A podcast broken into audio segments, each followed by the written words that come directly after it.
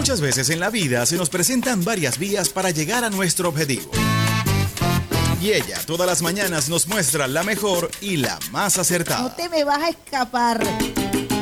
Decidida. Derrotamos al diablo en la calle. Espiritual. Con la bendición del comandante eterno, del comandante supremo de la Revolución Bolivariana, Hugo Rafael Chávez Frías. Y sin pelos en la lengua. No vamos a permitir bochinche. Quien se coma la luz, muchacho, ¿qué pasa? Isbemar Jiménez nos dará las herramientas precisas para tomar una... Nosotros sí estamos muy claros. Vía alterna sobre todo en la mañana.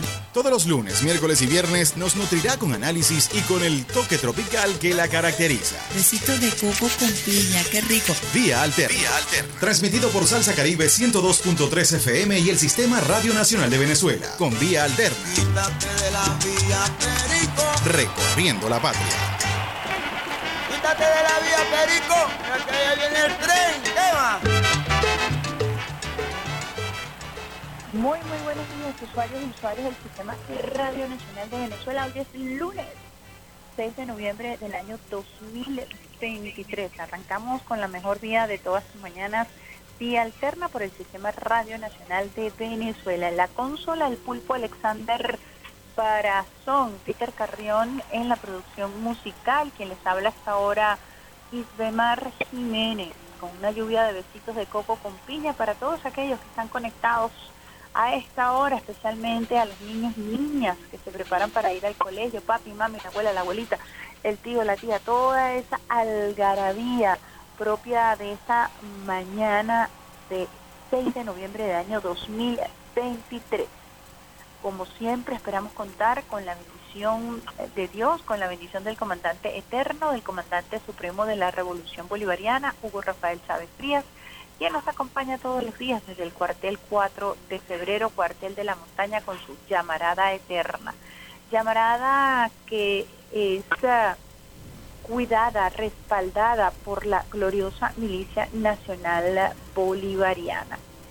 Mm, nosotros ratificamos todos, todos los días nuestro juramento de lealtad y cuando hablamos de lealtad hablamos de Eliezer Reinaldo Otaiza Castillo hijo de San Blas Valencia, Estado Carabobo. Ejemplo de lealtad absoluta al comandante Chávez, al pueblo, la constitución de la República Bolivariana de Venezuela. Lealtad absoluta al comandante eterno mm, y al presidente Nicolás Maduro Moros. Les recordamos a los usuarios y usuarias que estamos transmitiendo desde Caracas, una del Libertador, Reina del Guaraira Repano una Caracas que amanece el día de hoy parcialmente nublada. Como estos últimos días, recordemos que estamos aún en temporada de lluvia, una temporada de lluvia que se ha caracterizado por eh, gran cantidad de tormentas eléctricas, el paso de eh, ondas tropicales por nuestro territorio nacional. Según el boletín meteorológico del Instituto Nacional de Meteorología e Hidrología, que arranca todas las mañanas con una frase. La frase es, el sol de Venezuela nace en el Esequibo. La situación general en horas de la madrugada y la mañana se estiman con abundante nubosidad, lluvia, chubascos, especialmente en las áreas de Bolívar, Amazonas, Apure, Portuguesa, Guárico, Cojedes, Distrito Capital, Miranda, La Guaira, Aragua, Carabobo, región insular, Táchira y Zulia. En horas vespertinas y nocturnas se esperan áreas nubladas producto de mm, eh, productoras con, de precipitaciones de intensidad variable, actividad eléctrica y ráfagas de viento, siendo más intensas en nuestro efectivo del Tamacuro, Bolívar, Amazonas, Monagas, Anzuategui, Apure, Guárico, Barinas, Portuguesa, Lara, Trujillo, Mérida, Táchira y Zulia. ¿Qué tenemos para la Gran Caracas según el Instituto Nacional de Meteorología el día de hoy? Durante la madrugada y mañana se esperan lluvias o chubascos siendo más intensas en zonas de, montaña y al este de la entidad. En horas de la tarde y la noche se prevén áreas nubladas, algunas de gran desarrollo vertical con precipitaciones de intensidad variable, descargas eléctricas y eventuales ráfagas de vientos. El sol de Venezuela nace en el Esequibo, como siempre lo recuerda el Instituto Nacional de Meteorología. Cuando son las 7 y 15 minutos les ratificamos que hace pocos minutos el general Vladimir Padrino López, ministro del Poder Popular para la defensa estuvo acompañado de un gran contingente militar. Un grupo de militares estuvieron esta mañana en un trote bien tempranero para ratificar el compromiso de la gloriosa Fuerza Armada Nacional Bolivariana en la defensa de nuestro territorio, en la defensa de nuestra patria, en la defensa de la integridad territorial. la Fuerza Armada Nacional Bolivariana es corresponsable conjunto, conjuntamente con el pueblo de la seguridad y defensa de la nación, así lo establece eh, la doctrina bolivariana que está plasmada en la Constitución de la República Bolivariana de Venezuela. Así que amanecimos bien tempranito esta mañana de hoy 6 de noviembre con información y ratificamos que hace pocos minutos el ministro del Poder Popular para la Defensa, Vladimir Padrino López, mm, lideró un trote en defensa del Esequibo. Y así todos los sectores de la vida nacional en una Venezuela unida estamos dispuestos a ratificar los derechos inalienables del pueblo venezolano sobre nuestra Guayana Esequiba. Nos acompaña la razón histórica, nos acompaña la razón jurídica. Poseemos la titularidad, la cadena titulativa de eh, nuestra territorialidad, territorialidad íntegra. Incluso estamos hablando de una cadena titulativa histórica que hemos mantenido y que hemos luchado como Estado a lo largo del tiempo, desde la fundación de la Primera República, cuando se designa el territorio que se consideraba como la Capitanía General de la República, pasa a manos de la Primera República y así se ha sostenido en el tiempo con una cadena titulativa. Incluso cuando eh, el despojo y cuando Reino Unido crea, le entrega eh, el territorio de la Guyana Esequiba a los colonos que estaban ocupando ese territorio, Venezuela hace la salvedad y dice que reconoce a esa República de Guyana, haciendo la salvedad que tenemos una controversia territorial a propósito de la firma del Acuerdo de Ginebra que se hizo en el año 1966. Es decir, nuestra postura, nuestra posición ha sido histórica desde siempre y hoy por hoy el, como lo establece la Constitución de la República Bolivariana de Venezuela, y siempre lo vamos a ratificar así, se convoca, según el artículo 81, el Poder Legislativo a un referéndum consultivo cuando se trata de materias de interés nacional. ¿Qué puede ser más imperativo en este momento? sino la defensa de nuestro territorio que se ha visto amenazado, no solamente por las sanciones, sino por un intento de incursión de invasión extranjera durante el gobierno de Iván Duque en Colombia. Eh, y desde allí trataron de introducir mercenarios para, mm, con un contrato, entregarle a los mercenarios nuestro territorio. Nosotros estamos alertas porque las amenazas han sido varias y en esta oportunidad estamos hablando de grandes corporaciones como la ExxonMobil que tienen un presidente títere en Guyana que este presidente títere, obedeciendo los intereses de las transnacionales, ha decidido otorgar eh, licitaciones para la explotación de hidrocarburos en nuestro delta, en nuestro mar. La cosa va mucho más allá y por eso es necesario que el pueblo unido participe en este referéndum. Es necesario que este pueblo tenga conciencia de la importancia de la unidad, de la solidez de este pueblo a la hora de defender el territorio. Y así lo ha manifestado incluso el comandante Chávez históricamente desde que la revolución llegó a el poder.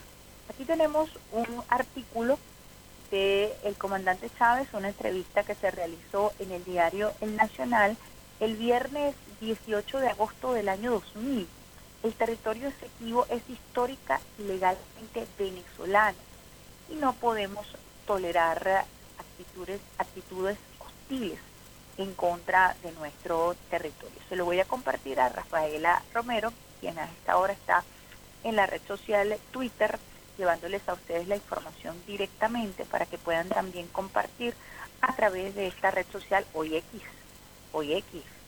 Eh, nosotros a veces todavía le decimos eh, Twitter, pero realmente es la red social X. Recordemos que esa red social fue adquirida por Elon Musk y él cambió el nombre de la red social. También tenemos otro, otra entrevista eh, del comandante Chávez. Chávez deplora agresividad de Guayana. Esta es un trabajo especial de diario El Universal, hablando a propósito de la postura de Venezuela. Esto es el 18 de agosto del año 2000. También vamos a compartir con Rafaela Romero este artículo para que ella pueda colgarlo en la red social X y ustedes puedan también continuar trabajando en la formación, en el refrescamiento de la razón histórica, pero además cuál ha sido la postura de eh, la revolución bolivariana en torno a la defensa de nuestra Guayana Esequiba, por supuesto, siempre a través del Acuerdo de Ginebra del año 1966, que es el acuerdo que reconocemos nosotros para dirimir esta controversia territorial. comandante eterno, eh, gran defensor, por supuesto, del Congreso eh, de Angostura, de la Unión, él propuso para cumplir con el dictamen del Libertador eh, la octava estrella, la octava estrella que le debíamos a la historia venezolana, a nuestros héroes y heroínas al Congreso de Angostura, desde donde se conforma la Gran Colombia y desde donde el ejército libertador sale a llevar precisamente libertad al resto del continente. Esa octava estrella que hoy pretenden arrebatarnos, como lo han hecho en diversas oportunidades cuando trata de imponerse la justicia sobre la voluntad popular. La octava estrella es la octava estrella de la Guayana porque allí se consolida la libertad de nuestro territorio, se consolida la libertad y se crea la Gran Colombia como el proyecto político más importante, estratégico de esta América. Y desde allí se organiza el Ejército Libertador para el sur, y la expedición del sur, para liberar a nuestro continente del yugo imperial. Por eso el referéndum consultivo no solamente tiene una lectura nacional, que ya es suficiente, porque estamos hablando de la defensa de nuestro territorio. El consultivo tiene un impacto regional y tiene un impacto anticolonial, porque fuimos despojados por Reino Unido, así como los palestinos fueron despojados de su territorio por el Reino Unido. Estamos nosotros defendiendo esta causa de los pueblos del sur, como lo decía la vicepresidenta Delcy Rodríguez en esa majestuosa, solidaria concentración, marcha que se realizó el pasado sábado, en el pasado sábado en Caracas en, apoyo a Palestina.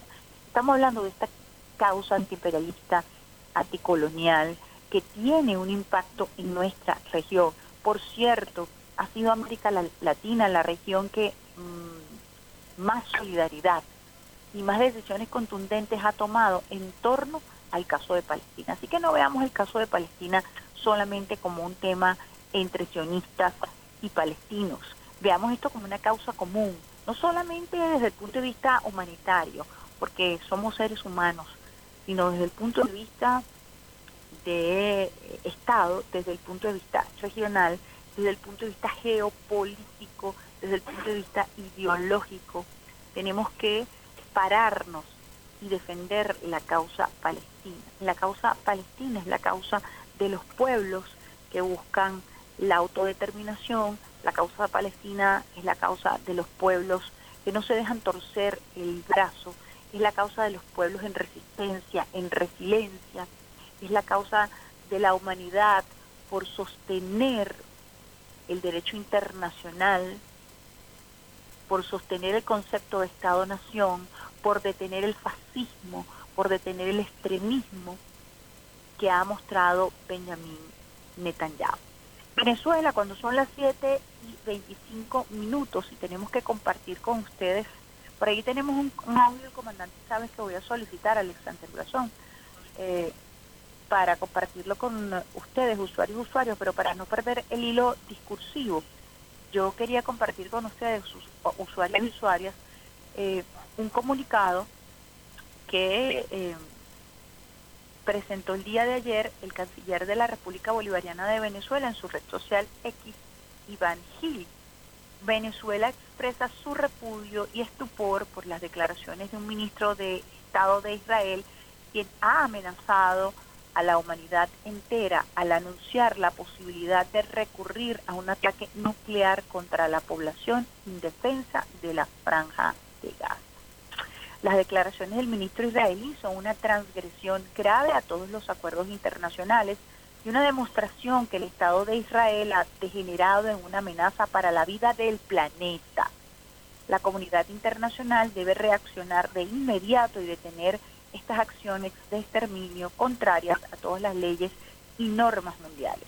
Venezuela exhorta a los órganos del sistema de Naciones Unidas a condenar el Estado de Israel para lo que exige se constituya de inmediato un tribunal internacional que juzgue los crímenes de guerra y las amenazas que sin ninguna vergüenza son lanzadas por la banda de criminales que gobierna dicho Estado. Creo que contundente este comunicado. Las entrevistas de este ministro se hicieron vía radio y el ministro, que luego ha sido suspendido, eh, no porque eh, Netanyahu no comparta esta posición, sino que eh, fue tan explícito, fue tan explícito y pudiéramos decir tan honesto en el planteamiento del Estado de Israel que él se atrevió a decir en una entrevista de radio que ciertamente existía una posibilidad de arrojar una bomba nuclear sobre el pueblo de Palestina. En definitiva, las grandes cantidades de explosivos que han arrojado sobre el pueblo de Palestina ya equivale a una em, bomba nuclear. Y en este caso eh, es igual de repudiable cada bombardeo a hospitales, a escuelas de las Naciones Unidas, la gran cantidad de médicos funcionarios que han perdido la vida, de periodistas siempre nos vamos a solidarizar, por supuesto, también con nuestros colegas que han hecho un trabajo extraordinario y que más de 25 han perdido la vida tratando de romper con el cerco mediático y con la narrativa occidental de las grandes corporaciones como la BBC, CNN. Incluso un reportero recientemente se atrevió a declarar que para que un periodista pudiera entrar a, a, la zona en conflicto eh, del lado de Israel, no ni siquiera a la zona de genocidio, no, a la zona en, del lado de Israel, le he requisado todo su material, le he revisado todo su material y luego eh, de ser revisado es censurado. Las posibilidades de eh, que un periodista que no se encuentre en Gaza en este momento pueda ingresar para develar lo que realmente está ocurriendo son nulas. Hay un bloqueo, un bloqueo desde hace más de 17 años sobre el pueblo de Palestina, hay una ocupación hace más de 75 años sobre el pueblo de Palestina y hay una gran censura mediática en este momento en donde se busca imponer la narrativa sionista que además posee las grandes corporaciones, tiene grandes intereses y que además eh, es dueña de toda la narrativa que obedece a sus criterios en las grandes corporaciones de los Estados Unidos, incluyendo Hollywood. Así que esa ha sido la postura del canciller del gobierno bolivariano, del presidente Nicolás Maduro Moros, a propósito de estas insolentes declaraciones de este ministro eh, de Israel que se atrevió a decir a través de una entrevista en radio que existía la posibilidad. Y cuando usted escucha la entrevista, no se las colocó porque está en inglés completamente, él dice que como los eh, musulmanes y los palestinos no le, temen a la muerte, y ciertamente es así, ellos consideran que quienes pierden la vida son mártires y que se encuentran rápidamente con Alá en otro mundo mejor. Este personaje se atreve a decir que hay que buscar algo que los asuste, que hay que buscar algo que realmente les atemorice, porque la muerte no hace ningún efecto no logra ningún efecto sobre el pueblo palestino y que por eso ellos han considerado, han considerado aniquilarlo con la bomba. Imagínense, ciertamente es así. Y usted además hace seguimiento, yo porque tengo una amplia, un amplio registro de quienes están llegando, llevando la información.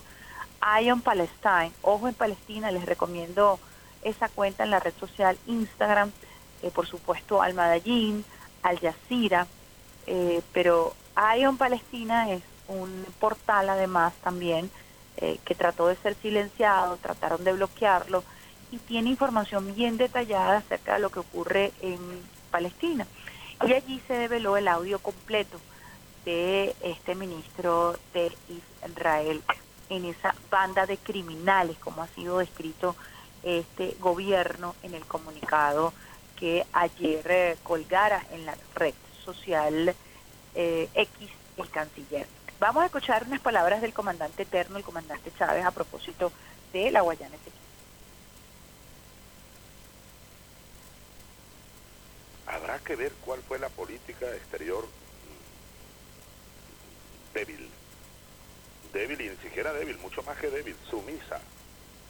Ahora, los insensatos que repiten eso y que van por la línea de, artículos que yo he leído por ahí, eh, eh, observaciones o afirmas, más bien afirmaciones de voceros de esa ultraderecha que han llegado incluso a decir que bueno, que y para qué los aviones Sukhoi, y para qué los tanques rusos, los tanques venezolanos y Chávez que tanto alardea de que es militar y por qué ahora llegó el momento, llegó la hora, ¿eh? llamando a la guerra pues. Bueno, ahora sería bueno, qué bueno sería Ernesto que tú lo estuvieras al frente, tú como periodista, pues, alguien, y les preguntara a esos mismos voceros de la ultraderecha que me acusan de debilidad, bueno, y que andan atizando banderas de guerra contra el hermano pueblo de Guyana, ¿eh? por un asunto que perfectamente estamos tratando a nivel diplomático, a nivel político, como tiene que ser, pues. Ahora, habría que preguntarles qué opinan sobre, eh, si miramos un poquito hacia atrás, la invasión de los yanquis a Grenada. ¿Eh? ¿Qué opinan sobre eh, la invasión a Libia? Ah, la aplauden. Claro, porque ellos están siendo, mira, voceros, por decirlo menos, por, por calificarlo de manera digna, voceros de los intereses imperiales, que es lo que pretende Estados Unidos, lo que quiere siempre, siempre. Bueno, impedir la unión de los países de América Latina. Y al imperio yanqui le conviene atizar estos conflictos, pues. Y a Venezuela fue utilizada, hay que decirlo, durante muchos años por la política imperial, por el Departamento de Estado de Estados Unidos, para eh, evitar la unión, para impedirla, como dicen los colombianos, para ponerle como es palos sobre la rueda o en la rueda. Fíjense la importancia del comandante Chávez al eh, una vez más poner sobre el tapete cuál ha sido la política exterior de los Estados Unidos, no solamente hacia América Latina, sino hacia el mundo. Una visión colonial, expansionista, de ocupación de territorios y fíjense cómo él aclara que son los Estados Unidos quienes atizan una posición de conflicto y de confrontación con Guyana para evitar la paz de la región. Por eso ratificamos que el referéndum consultivo del próximo 3 de diciembre tiene que ver con la unión regional, tiene que ver con la paz en este continente por eso nosotros tenemos que dejarnos, dejarnos de mezquindades, de pichirreces y evitar caer en la trampa, en la narrativa que se maneja de manera subterránea y de manera vil, buscando dividir a los venezolanos en torno a un tema que debe unirnos, así como nos une el himno nacional, como nos une la bandera tricolor, como nos une la ejecución magistral de nuestros atletas, que lo dan todo por eh, elevar su tricolor a la máxima expresión, como lo hizo Jocelyn Brea, eh, como lo han hecho otros tantos que no se rinden. El pueblo venezolano no se rinde, el pueblo venezolano es heredero de la gesta heroica de un pueblo que se enfrentó al imperio español, el imperio más poderoso de su momento. Por aquí eh, tengo el nombre del ministro de Patrimonio israelí, el que se atrevió a decir que existía la posibilidad de lanzar una bomba atómica, Imachai, Imachai Ilayú. Imachai Ilayú, ministro de Patrimonio israelí, sugirió hoy, en el momento de la entrevista, que lanzar una bomba atómica sobre Gaza es una posible solución en una entrevista radial a Col Perama. Repetimos el nombre, Amichai Eliyahu, con, con H, y el, la entrevista radial a Col Perama. Distintos países del mundo denunciaron la brutalidad de sus cortes, de sus declaraciones y solicitaron que se abra un caso en la Corte Penal contra el funcionario por promover el delito de genocidio. Decía el exfuncionario de la Organización de las Naciones Unidas que renunció recientemente que lo más eh, difícil de comprobar en un genocidio es la intención de aniquilar a un pueblo. Es lo más difícil de comprobar. Y en el caso de Israel, la intención es abierta. Desde Netanyahu hasta todo esta banda de criminales que lo acompaña en este gobierno sionista. Abiertamente han dicho que hay que aniquilarlo. Incluso esto se extiende mucho más allá porque senadores, representantes del Parlamento de los Estados Unidos han dicho que hay que convertir a Gaza en un gran estacionamiento, hay que aplanar a Gaza, utilizando estos eufemismos. Esto es lo que hacen, destrozan las estructuras, asesinan a la población eh, civil y luego pasan un bulldozer para que esas personas no puedan regresar a los sitios que han sido eh, completamente demolidos, destruidos, causando muerte, sobre todo en niños y niñas. Más de 4.000 niños y niñas han sido asesinados, las cifras oficiales que se conocen hasta el día de ayer. Esto no puede calificarse de otra manera, sino de genocidio y por eso nosotros no podemos permanecer callados. Tenemos que seguir revelando la verdad, tenemos que seguir de la mano del pueblo de Palestina, uno de los pueblos más resistentes, más resilientes, más resilientes, con una gran espiritualidad. Vamos a una pausa musical a las 7 y 38 minutos cuando Alexander Brazón se encuentra en la consola con nuestras guacamayas preparando cafecito a esta hora y en el Sistema Radio Nacional de Venezuela, acompañando ya al equipo de prensa que ha llegado ya desde tempranito para procesar la información. Vamos con Santana, María María, y al regreso mucho más de esta la mejor vida de todas tus mañanas, Vía Alterna.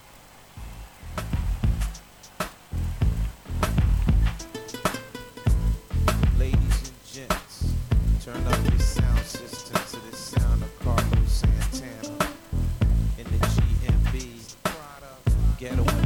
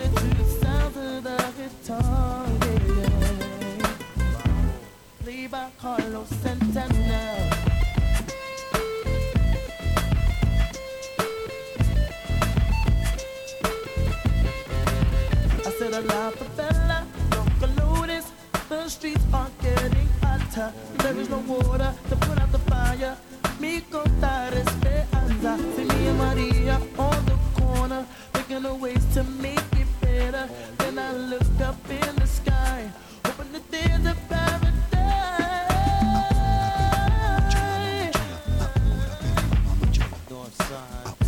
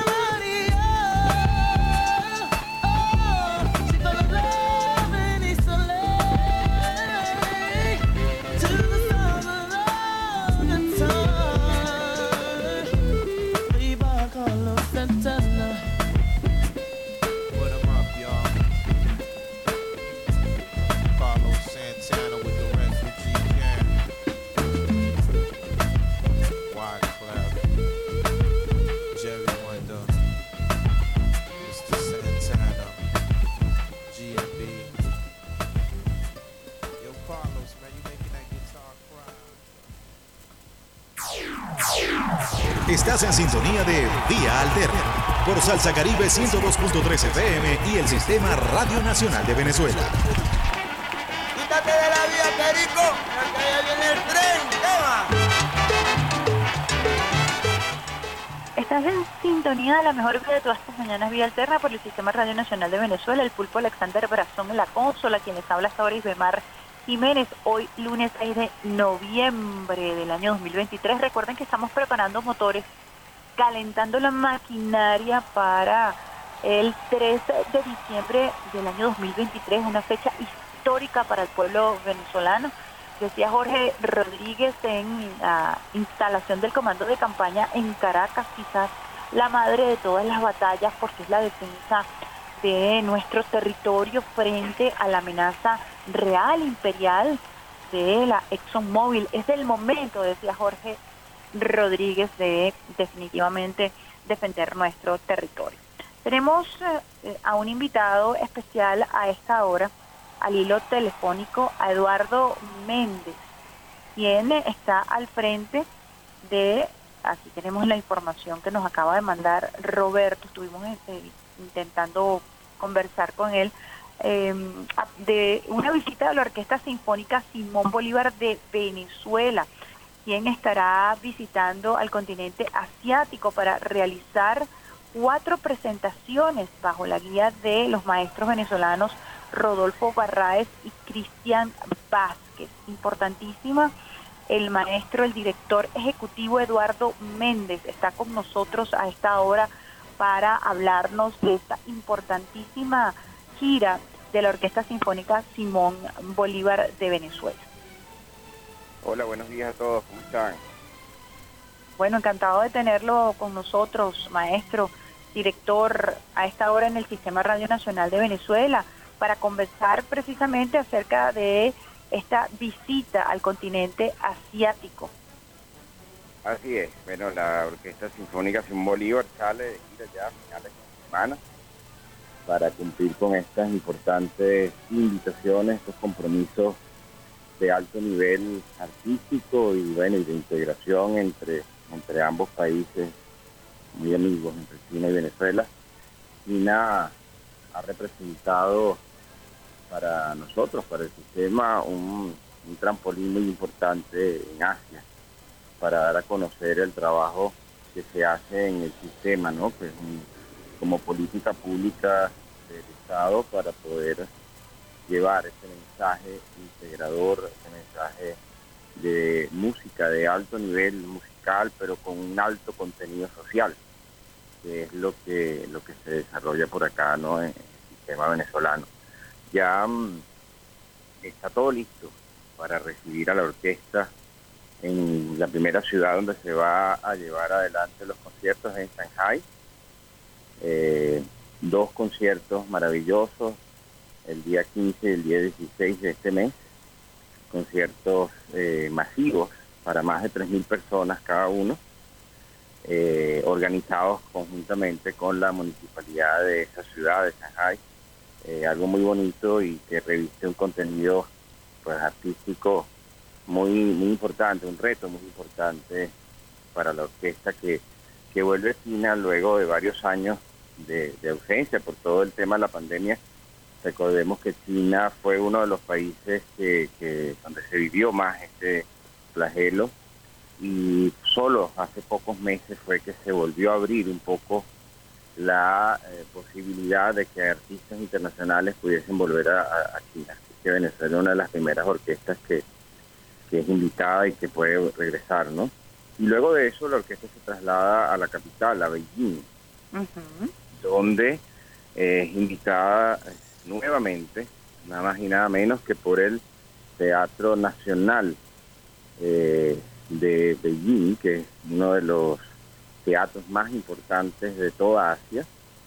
Eh, le llaman el NCPA, este, el Teatro Nacional de las para de las Artes Escénicas, ¿no? Y, y es un teatro, bueno, y primero grandísimo, como sabemos todos en China es así como como súper grande, ¿no? Y es un teatro, sí, y es un teatro que tiene, bueno, un reconocimiento internacional altísimo, tiene convenios internacionales con los teatros, universidades y, orquestas, eh, ballet, eh, casas de ópera, etcétera, de todo el mundo. Un teatro eh, multifacético y que tiene una sala de conciertos importantísima, donde imagínate nada más y nada menos que este año de las primeras orquestas en recibir también es la Orquesta Simón Bolívar de Venezuela, pero además eh, los que nos preceden son nada más y nada menos que la Orquesta del Marinsky, el Teatro Marinsky de San Petersburgo, bajo la dirección del maestro Valery Gergiev, quien acaba de participar en el, en el festival, y ahora está la, eh, la orquesta de la, de la Orquesta Sinfónica de Dresden, bajo la dirección del maestro Tiedemann, o sea que es un reto artístico altísimo para la orquesta, pues estamos en esa catalogados pues en ese renglón, en ese nivel, con estos Estamos a grandes maestros, nivel. estas grandes orquestas, sí señor. Esos conciertos van a ¿Cuántos ocurrir, músicos? ajá, ¿Cuántos músicos estarán participando de esta actividad? ¿Estarán viajando en representación de la Orquesta Sinfónica Simón Bolívar a estas importantes actividades que arrancan el 13 y el 14 eh, también de noviembre con la participación en el tercer foro de Beijing? ¿no? Sí, eso es un, un capítulo que es importantísimo para nosotros, pues el, el foro, tercer foro de la música sinfónica Ujú. ocurre 13, 14 y 15 en la ciudad de Beijing. Eh, allí voy a participar yo como un ponente, uno de los ponentes principales de la jornada de conclusiones. Son cuatro en total de todo el mundo y bueno, fuimos seleccionados el sistema como una de esas organizaciones que, que está marcando la pauta en innovación en materia musical de los nuevos patrones de la música desarrollados por jóvenes y eso es el tema que vamos a exponer allá eh, ante esa audiencia. Eh, y bueno, tomado en cuenta el sistema, como te decía hace unos minutos, no solo como músicos, eh, nuestra orquesta de altísimo nivel artístico, sino con ese mensaje que lleva adelante eh, el proyecto, ¿no? De, de más allá casi 50 años de existencia, haciendo inclusión, promoviendo La masificación. Esa actividad masiva, correcto, de la música con una metodología propia hecha en Venezuela, pero cargada de valores eh, interesantes, ¿no? Que es un poquito el debate que hay hoy en el, en el mundo sobre la música como algo exclusivo, ¿verdad? Sí. Y versus la música inclusiva que se hace acá en Venezuela y ya, bueno, más de 70 países que hoy replican el sistema de orquesta y eso, pues en China está siendo muy bien visto y, y con, con mucho interés. Y eso es lo que nosotros vamos a, a exponer allá. Asimismo, la orquesta Simón Bolívar en Beijing toca eh, sus conciertos el día 17 y 18, como tú bien dijiste, un concierto lo dirige Rodolfo Barraez y el otro concierto Ajá, quería que nos hablara un poquito de estos directores venezolanos que eh, tendrán la oportunidad de demostrar el talento musical que se desarrolla en el país. Generalmente son muy jóvenes nuestros directores. Sí, señora. Aquí hay una cantera muy grande de, de músicos. Venezuela, pues hoy es potencia eh, musical internacional. Como sabemos, mu- muchas orquestas del mundo hoy cuentan con músicos egresados del sistema. Y en el caso de los directores, pues no es la excepción. Como sabemos, bueno, de, de- del mismo maestro Gustavo Dudamel, que ha sido una bandera en Venezuela como músico eh, director, pues está Cristian Vázquez, muy conocido, eh, director actual titular de la, de la Sinfónica Juan José Landaeta, y quien ha dirigido orquestas como la Sinfónica de Stavanger, por ejemplo, en Europa, y que hoy pues es eh, requerido en múltiples países para, para dirigir eh, ciertos proyectos. Pues es un honor tenerlo en esta gira, dirigiendo la Sinfónica Simón Bolívar. eh, con un repertorio súper exigente, va a dirigir eh, Shostakovich, va a dirigir- Orbón, así que eh, mostrando ese alto nivel que tiene la Orquesta Sinfónica y que él tiene también. El, por el otro lado está Rodolfo, Rodolfo Barraez quizás todavía no tan conocido en Venezuela, pero es esa nueva camada de jóvenes que también salió eh, de nuestro del núcleo, de, imagínate, él viene del núcleo de coro en el estado Falcón. Y, y ese muchacho pues ha hecho una carrera súper importante a nivel internacional. Hoy eh, se fue seleccionado por la Filarmónica de Los Ángeles como director asistente para la temporada del 2023-2024 y también es el director asociado de la Orquesta Sinfónica de Singapur. Y, y hoy pues también nos va a acompañar con esta gira de conciertos dirigiendo obras venezolanas, obras latinoamericanas y también dirigiendo música de Stravinsky, se va a hacer la suite del pájaro de fuego. De, imagina, de manera que eh, tenemos un repertorio súper fuerte. Eh, Exigente. Sí, la orquesta se ha estado preparando muchísimo, un repertorio que ya hemos trabajado ¿Cuántos días de preparación ha tenido para esta gira? Bueno, eh, el, el, el proceso es, es diferente, ¿no? Eh, no, no es exclusivo. Eh, nosotros ya tenemos pues una experiencia larguísima en esto y tratamos de que ese repertorio se eh, vea reflejado en la programación regular de la orquesta durante toda la temporada, de manera que ellos puedan ir familiarizándose con las obras y tocándolas en conciertos, en los conciertos regulares que tenemos, ¿no? Entonces, desde el mes de que, desde que arrancó la temporada en septiembre, hemos ido trabajando las obras por separado en distintos conciertos y ya la fase final, sí que llamamos nosotros lo que es la pregira, y constó de casi tres semanas de preparación intensiva solo para, para trabajar el repertorio de la gira y que bueno, todo salga como debe salir, sin, sin ninguna falla y con mucho nivel artístico. ¿Cuántos músicos estarán acompañándolos a ustedes en esta gira? En total son 136 músicos y el equipo técnico que siempre va con ellos suman alrededor de 158 personas. Cuando se realiza este tipo de giras un poco eh, para que los usuarios y las usuarias puedan visualizar cómo es el tema eh, de el acondicionamiento a las salas, hay todo un proceso de estudio, así como los atletas tienen un proceso de aclimatización, cómo es esta preparación incluso hasta psicológica para los músicos que eh, se enfrentan a un reto interesante a propósito de estos grandes eh, grandísimos escenarios en donde se van a presentar, no solamente por lo geográfico estratégico, sino también, como usted lo decía, por las magnitudes de estos escenarios, ¿no? Es, así, tú lo has dicho, hay, hay un hay un tema de, preparación y de trabajo, como nos enseñaron siempre desde muy jóvenes, el maestro Abreu y todos los profesores del sistema, tú tienes que estar preparado no al 100%, tienes que estar preparado al 200%. para que para que estés tan tan sobre seguro del trabajo que estás haciendo de la interpretación del proceso técnico eh, de la de, las fallas posibles de, poder lograr eh, personificar en cualquier lugar que te encuentres ese hecho musical estético que se genera al momento de hacerlo. Recordemos que la, música eh, eh, pasó. El momento en que ocurre el sonido ya se fue, ya no existe, vendrá otro. no que ocurrió. Y eso, eso es algo que a nosotros pues no, no nos cuesta mucho a veces entender de, lo que significa esa perfección al momento de la ejecución, pero acompañado de eh, el elemento artístico de la interpretación. Y eso es algo que, sin duda, como tú bien decías, lleva una preparación. Los muchachos llevan, previo a eso, una, una serie de charlas, nosotros siempre conversamos, los mismos directores. No es algo ni siquiera que se hace específico, sino va inmerso en los mismos ensayos y en los mismos talleres, en la misma preparación. O sea, ellos se preparan de entrada para tocar ante el escenario más difícil, ante el escenario con el público más complicado, con el público más conocedor, y ellos lo saben desde el inicio. O sea que eh, ese, ese es un trabajo que ha venido haciendo el sistema a lo largo de los años para lograr que sus músicos puedan batir ese ese flagelo que a veces pueden decir se puso nervioso o, el miedo escénico. Sí, los afectó la, el teatro, los afectó.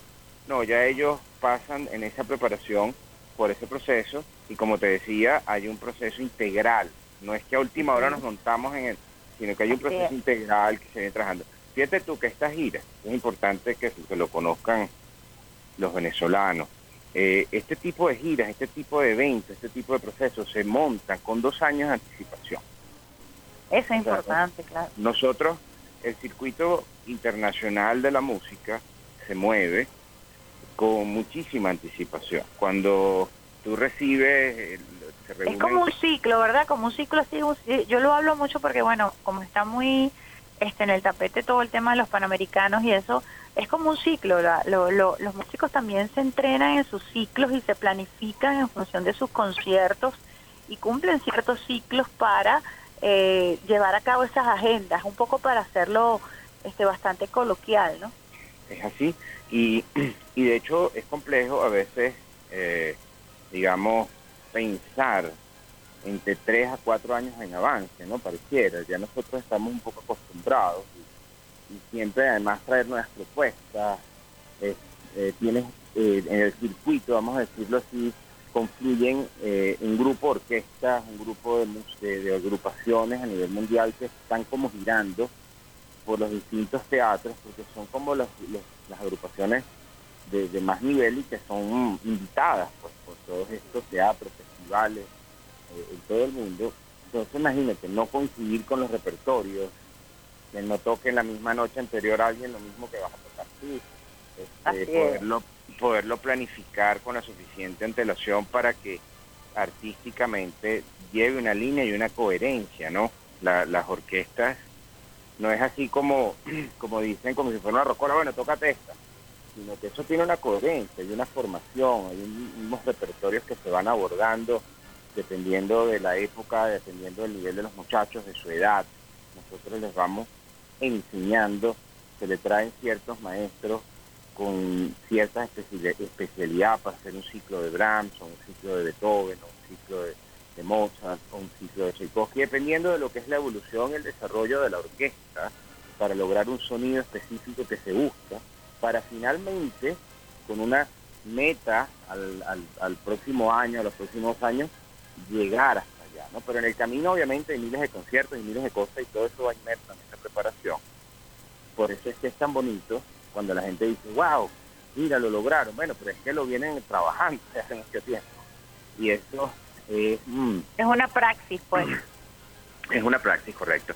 Y además de esto, no, no podemos olvidar que trasladar una agrupación como esta, eh, como todo, pues todo, todo tipo de, Toda la de- logística de que progreso técnico, por supuesto, esto tiene unas dificultades que también la gente no se imagina, que es ese backstage que está detrás, eso que hace posible que todo esté en orden, eso que tú decías es muy importante, de los de las salas, por ejemplo, cómo conocer, cuando es la primera vez que se va a algún teatro, a algún país o a alguna sala, cómo conocerla, bueno, eso tienes que hacer previos estudios, te mandan los planes de la sala, están nuestros técnicos revisando cómo se va a sentar la orquesta, si cabe, si no cabe. Nuestras orquestas normalmente son más grandes que las orquestas comunes, que siempre estamos por arriba en los números del común de las orquestas. Eso es una característica que tiene el sistema venezolano justamente por ese esa, esa, esa parte masiva que nosotros queremos exhibir en nuestros escenarios, ese sonido único que tienen las orquestas de Venezuela.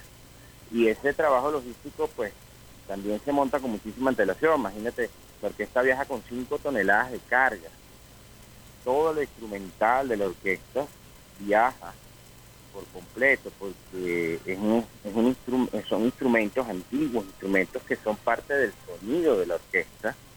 Son instrumentos. ¿Cuántos instrumentos aproximadamente estima usted que pudieran estar llevándose para esta actividad en China? Es muy interesante eso que usted explica porque hay toda una puesta en escena que eh, tiene su mística, pues, tiene su, tiene, vamos a decirlo así en términos místicos, tiene un orden espiritual. Así mismo, es, es casi espiritual, tú lo acabas de decir. Estamos hablando de más de 60 instrumentos, el resto viajan en la mano con cada instrumentista, por lo menos los violines, eh, las violas, las flautas, ellos, ellos viajan con, sus, con los músicos, ellos en sus manos, pero los violonchelos, los contrabajos, las tubas, los, la percusión, los trombones, los cornos, son instrumentos tan grandes que no caben en los aviones, por supuesto, en las partes Tienen de que ser arriba. parte de la carga, pues. Y tiene que ser Entonces esa carga viaja en unas cajas especiales que van selladas al vacío, herméticas, que nosotros son especiales para estos casos. Nosotros hace muchos años las mandamos a hacer eh, con las medidas exactas de nuestros instrumentos para nuestros contrabajos. Pero todo eso tiene una, eso se paletiza, es casi ocho paletas de carga que van en los aviones. Eh, eso lleva unos seguros especiales, lleva uno, una, vamos a decirlo en términos coloquiales, como unas gomas, espumas que protegen. Para los protegerlos. instrumentos, Llevan unos controles de presión para que la humedad y la altura del avión no dañe el instrumento. Estamos hablando de instrumentos de 1700 o 1800, instrumentos hechos a mano que sufren con los cambios de temperatura, que se pueden despegar, que se pueden dañar, craquear. Entonces, em, eso lleva toda una preparación que además es recibida en, este, en el país de destino por especialistas en ese tipo de manejo. Existe, aunque la gente no lo crea, existe gente que solo se especializa en ese manejo, handling que llaman, de ese tipo de De instrumentos, claro. que los, los saben cargar, que los saben llevar, los camiones donde se traslada eso, bueno, por supuesto los camiones que tenemos nosotros están adaptados para eso, pero los instrumentos en el país de destino tienen que ser trasladados en unos instrumentos especiales, con el mismo control de temperatura, de manera que el muchacho, y, con, con la seguridad pertinente, pues, de, de que el instrumento no se vaya a mover, no se vaya a caer, no vaya a ser mal manejado, etcétera, de manera que el muchacho cuando embala su instrumento aquí en Caracas, eh, cinco días antes, seis días antes, ocho días antes, lo, Lo, recibe. lo embala personalmente, el músico está involucrado en el proceso de embalarlo. No solo, no, no solo es que está involucrado, es que si él no está ahí, casi que no deja que se lo, que se lo monte. Eso es como un hijo. Es- el instrumento para nosotros es la vida, eso es la verdad. Entonces, eh, sí, ellos No, están es interesante porque estamos hablando de 60 instrumentos, de eh, 60 músicos que van a estar allí pendientes de que ese instrumento llegue en perfecta condición para él poder ejecutar, ¿no? Correcto. Entonces él recibe ya, en, este caso, por ejemplo, en Shanghai, cuando él le entregan su instrumento, él va al teatro y consigue la caja, él va y saca de la caja, igualito donde él la guardó, él tiene que sacar su instrumento en igualdad de condiciones que cuando lo colocó. Y tú te podrás imaginar lo complejo que es eso, hacerlo, pero eso requiere de un trabajo y eso es algo que se busca con mucha anticipación, que se tiene que eh, hacer las pruebas con anticipación, eh, bueno, todo una logística. Qué maravilla de verdad todos estos detalles que usted eh, comparte con nosotros porque no son detalles que generalmente se comentan y que se conocen, que nos permiten a nosotros además valorar eh, con muchísima más fuerza todo el esfuerzo que hace. Estamos conversando con Eduardo Méndez, quien es el director ejecutivo del sistema de orquestas y coro Simón Bolívar. En esta oportunidad nos está hablando, por supuesto, de esta importante eh, gira que se va a estar realizando por China de la Orquesta Sinfónica Simón Bolívar de Venezuela. Usted mismo es músico formado en la Orquesta Simón Bolívar o en el sistema del Estado de Mérida. Sistema, desde, estoy en el sistema desde los cinco años. Yo empecé en el núcleo de Mérida eh, desde muy niño, eh, tocar violín y este, he pasado, transitado, vamos a decirlo así, por todas las etapas de las orquestas infantiles, luego las juveniles y finalmente en la Orquesta Simón Bolívar toqué por muchos años hasta que bueno ya después empecé a trabajar con el maestro Abreu. Yo me gradué de abogado después en la Universidad Católica Y cuando hice esos estudios en paralelo con mis estudios musicales, pues el, el maestro Abreu un día estábamos conversando y me- me- decidimos que yo comenzara a trabajar en el área también como administrativa gerencial para aprender un poco de eso en vista de que bueno tenía otros conocimientos aparte de la música y bueno ahí he ido desarrollándome ¿Y todavía toca el instrumento? ¿Todavía toca violín? claro por supuesto siempre de hecho Nunca se deja. ense- enseño a mi hijo un poquito mi hijo está estudiando violín también y toca eh, un poquito de piano y ahí vamos yo lo ayudo siempre en sus, en sus clases pero claro ya tocar formalmente en la orquesta es muy complicado por el tema del tiempo aunque sí, siempre que haya algún tipo de concierto especial algún aniversario algo así que que podamos tocar eh, pues con- lo hago con muchísimo gusto siempre para nosotros los músicos no importa lo que hagamos aparte siempre tocar es nuestra vida pues y eso es lo, lo, lo más bonito En el repertorio, algún tema venezolano emblemático que se pretenda presentar eh, como muestra de la música venezolana. Sí, se va a hacer música de estéreo, se va a hacer mediodía en el llano, se va a hacer. Hipnosis Mariposa de Paul de Sen, quien falleció hace poco este, en este mismo año. Eh, y por supuesto, siempre hacemos eh, cosas latinoamericanas también. Se va Sí. a hacer así la estancia de Alberto Quintera. Eh, y bueno, vamos a tener siempre la, la, la presencia de Paul en los dos conciertos, porque se hace la Guasa Macabra también, con- con- compuesta por él. Y, y bueno, al final siempre hacemos una, como dicen en, en los españoles, una propina, un, un, un- un. Siempre se, se toca, por supuesto, Alma Llanera, que es infaltable eh, al final de los conciertos. Y eso es, mm, digamos, ya un, un sello de...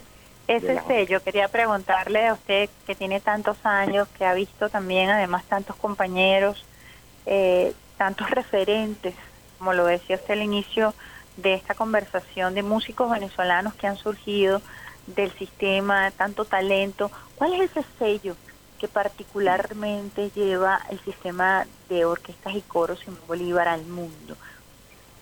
Mira, yo creo que hay un, un- uno fundamental, eh, si hablamos a nivel musical, eh, es el sonido. El sonido de las orquestas venezolanas eh, es reconocido, es Cuando hablamos de sonido, ¿qué se refiere específicamente?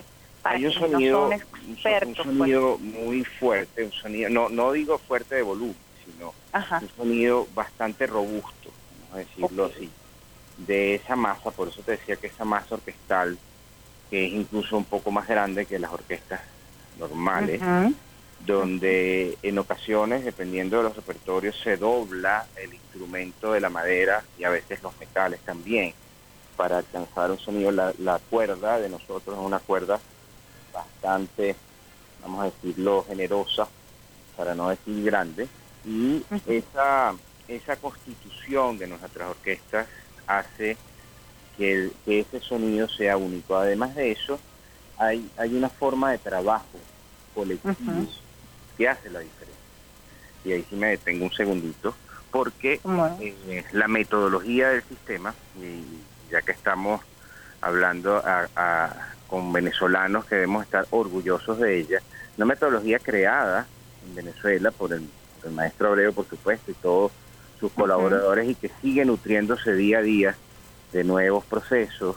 Es una metodología basada en la enseñanza y la práctica colectiva de la música. De manera que un músico que comienza en el sistema, en un núcleo, como lo pude haber hecho yo a los cinco años, por ejemplo, inmediatamente que comienza, empiezas a tocar en una orquesta, por del nivel que sea, una orquesta de iniciación musical, empiezas a cantar en un coro, siempre estás rodeado del colectivo.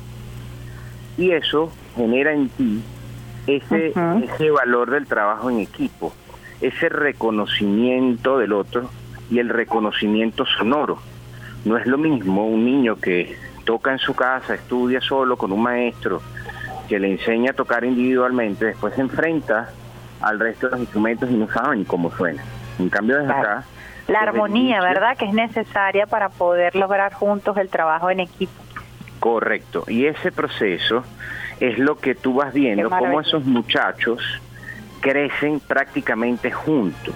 Y ese concepto de familia que se da allí, donde el muchacho, basta que el concertino, o sea, el primer violín, puede que levante una ceja, ya todo el mundo sabe qué es lo que hay que hacer.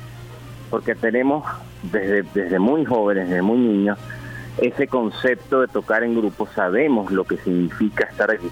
Reconocemos perfectamente, como tú decías, las armonías, los sonidos de cada uno de los instrumentos sabemos reconocer cuál es nuestro rol en la orquesta, que es fundamental, porque el error de uno puede significar el debacle de todos, así como el triunfo de uno puede significar el triunfo de todos. Y ese trabajo de equipo, esa sociedad, decía el maestro, que, que se genera para orquestar justamente, para entendernos, a pesar de las diferencias que podamos tener al momento de tocar tenemos que hacerlo todos juntos y arando para el mismo lugar. Así que ese sonido que se produce allí es un sonido que viene de la base, no es un sonido labrado y logrado de la noche a la mañana. Eso viene trabajándose, por eso te hablaba de las preparaciones que nosotros hacemos, son muy largas, porque, porque se va trabajando todos y cada uno de los detalles. Nosotros pensamos que un músico no no es no es que le, anuncian el concierto y se, se, pone a estudiar dos semanas antes y lo va a lograr, no. Eso es un trabajo de Es una forma de vida además, porque la visión de equipo eh, la llevas y la trasladas a la cotidianidad, evidentemente. Donde todos cada uno son importantes, desde el primer violín hasta el último tril, hasta el que, como dicen, el, el, chiste que siempre en la propaganda aquella que salía el muchacho del triángulo, también es muy importante. Todos son importantes y eso lo saben ellos mismos, generan esa autoestima y cuando se montan en este escenario... Maestro, eso se siente cuando estás en una sala, usted que es un experto y que quizás ha visto las orquestas más grandes del mundo, eh, ejecutar los temas más emblemáticos, se siente entonces ese sello venezolano de, de esa búsqueda de la armonía perfecta, producto del trabajo cotidiano, ¿no? Así es, y, algo también interesante en este proceso es que la Orquesta Simón Bolívar tiene un promedio de edad de 28 años. Entonces imagínate esa juventud que está allí interpretando estas obras de altísimo nivel mundial. Imagínate, llegamos hasta una niña menor de edad que va, que es miembro de orquesta, una niña de 17 años, que es miembro de orquesta que entró por concurso con jurados internacionales. O sea, estamos hablando de músicos virtuosos para su edad, una, una metodología que ha venido evolucionando en el tiempo. Imagínate, cuando yo entré en la orquesta Simón Bolívar, en el año 97, muchos, hace muchos años, yo tenía 17 años. Yo era el más joven de la orquesta y éramos como tres o cuatro muchachos de esa edad. Ahora, imagínate, el promedio de edad es de 28 años. Eh, donde hay muchachos, la gran mayoría está eh, es por debajo de esa edad, o sea que estamos hablando de una orquesta, de una orquesta de jóvenes que tienen un altísimo nivel. Muy jóvenes con altísimo nivel. Asimismo, le imprimen a, la, a la música una energía diferente. No estoy diciendo que sea mejor, ojo. Es diferente. No, es diferente. Y, eso y esa diferencia es la que se siente en los escenarios. Cuando tú entras ah, y ves todos esos jóvenes, esas niñas, esos niños, este, o jóvenes, vamos a decirlo, que entran a los escenarios, entran a Escocia, en el, en el Teatro Nacional de Escocia, Teatro Nacional ahora de China, tal, tú los ves entrar con esa personalidad como, como unos músicos, como lo son, pues, unos músicos profesionales, pero te das cuenta que en verdad son todos muy jóvenes, te sientes aún más orgulloso porque dices, wow, la metodología funciona, es hecha en Venezuela, por venezolanos, y cada día más se perfecciona. Y eso es algo que hace que el sistema, y todos y cada uno de sus etapas, se va viendo una evolución. Y en este momento estamos en presencia de esa evolución de esta orquesta, que hoy nos tocó hablar de la Simón Bolívar, pero en otro momento hablaremos de la Infantil Nacional, que es algo aún más impresionante por la edad de los niños.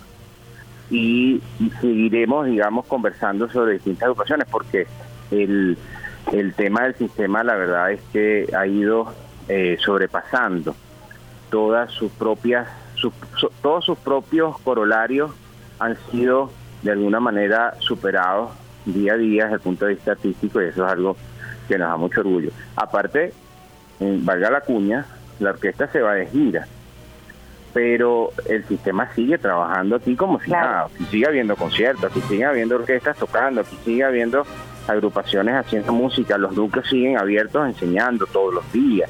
Este, esta orquesta va a estar, como, como todos sabemos, muchos venezolanos van a estar pendientes de ella, pero ese millón de niños que está en sus casas y que está estudiando en los núcleos del sistema con sus padres representantes están súper pendientes, así como por si fuese Venezuela el Mundial de Fútbol.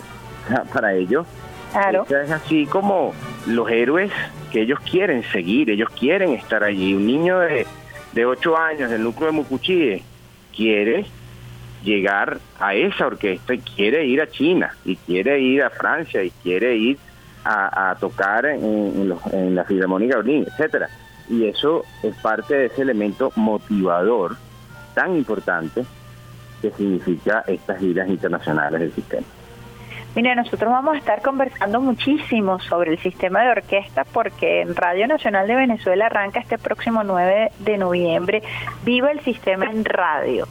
Y para nosotros es un honor y nos sentimos súper orgullosos y orgullosas de poder formar parte de la familia para ayudar a difundir todo esto que usted está comentándonos y muchísimo más acerca de ese millón de niños están en alrededor de 440 núcleos, más de 1.600 módulos. Todo eso lo vamos a poder nosotros aprender directamente en Radio Nacional de Venezuela. Este próximo 9 de noviembre arranca Viva el Sistema en Radio, maestro, para poder contribuir también a dar a conocer toda esta maravilla del sistema de orquestas y coros Simón Bolívar.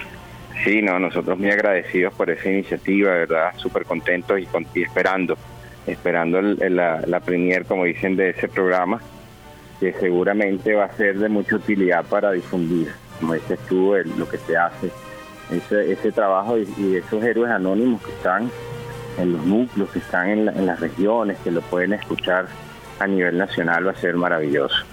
Todo eh, va a ser este próximo 9 de noviembre a las 11 de la mañana, así que los vamos a esperar y estaremos por supuesto muy pendientes, maestro, de todo lo que será esta extraordinaria, no tenemos duda, gira y la representación de altísimo nivel que estamos seguros que nuestros músicos una vez más eh, demostrarán para elevar el tricolor patrio a su máxima expresión. Así que les deseamos el éxito que sabemos que vendrá para este importante reto que se avecina a partir del próximo 13, el próximo lunes 13 de, de noviembre. Así es, muchísimas gracias. Bueno, muchísimas gracias a usted, director, maestro Eduardo Méndez, por haber compartido con nosotros aquí en Radio Nacional de Venezuela en Vía Alterna y bueno, estaremos muy pendientes haciéndole seguimiento de lo que será esta gira de la Orquesta Simón Bolívar, de la Orquesta Sinfónica Simón Bolívar en China. Muchísimas gracias, director. Gracias, hasta luego. Hasta luego. Extraordinaria entrevista a usuarios y usuarias del Sistema Radio Nacional de Venezuela, 11 de la mañana, 9 de noviembre. Va a iniciar en Radio Nacional de Venezuela este regalo que le traemos a los venezolanos y a las venezolanas, agradeciendo a Roberto Palme, Palmitesta. Siempre se me, se me dificulta tu apellido, Roberto, pero siempre estamos en contacto, en contacto para promover precisamente el talento y dar a conocer la maravilla de esta iniciativa de hace más de 50 años del maestro Abreu, que hoy se mantiene viva y que hoy nos representan todos los rincones de la patria y más allá, como esta gira que se va a estar realizando por parte de la Orquesta Sinfónica Simón Bolívar de Venezuela. Estuvimos entonces conversando con el director ejecutivo Eduardo Méndez del sistema Simón Bolívar. Nosotros nos vamos a despedir un poco más temprano el día de hoy, tenemos tareas que cumplir en la agenda de trabajo. Los vamos a dejar luego de esta extraordinaria entrevista, hermosísima entrevista que espero que hayan disfrutado, porque tiene que ver con nuestra venezolanidad, tiene que ver con nuestro territorio, tiene que ver con nuestro gentilicio, tiene que ver con nuestra resistencia, tiene que ver con la resiliencia de este pueblo, este conjunto de músicos. Estamos hablando de 136 músicos que se han venido entrenando en esta metodología especialísima, como lo decía el director ejecutivo Eduardo Méndez, de trabajar en equipo que se siente como parte del sello venezolano. El trabajo en equipo es fundamental para mantener a nuestra patria unida, para mantener a nuestra patria en constante crecimiento, para mantenerla viva, hermosa y vibrante. Vamos a despedirnos con un tema de Buenavista Social Club, Chan Chan, y nos esperamos el próximo miércoles, agradecida de todo el apoyo de este extraordinario equipo que ha hecho lo posible para que ustedes puedan estar en sintonía, la mejor vía de todas sus mañanas, vía alterna, les hables de Mar Jiménez, me despido de ustedes con una lluvia de besitos de coco con piña, chao chao.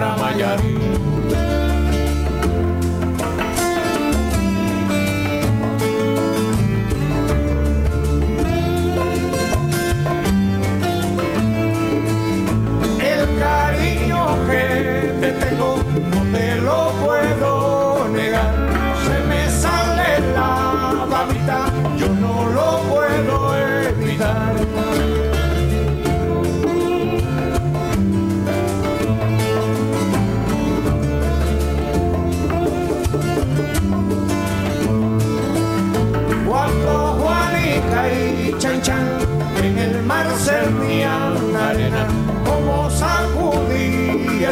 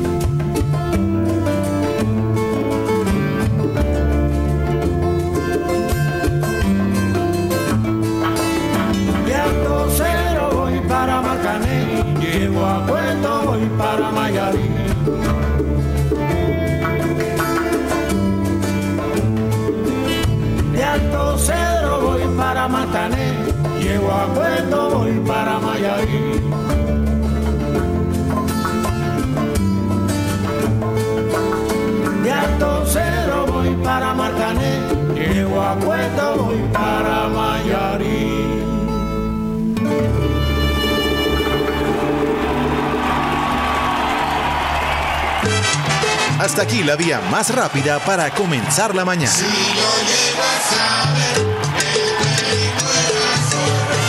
Esto fue Vía Alterna.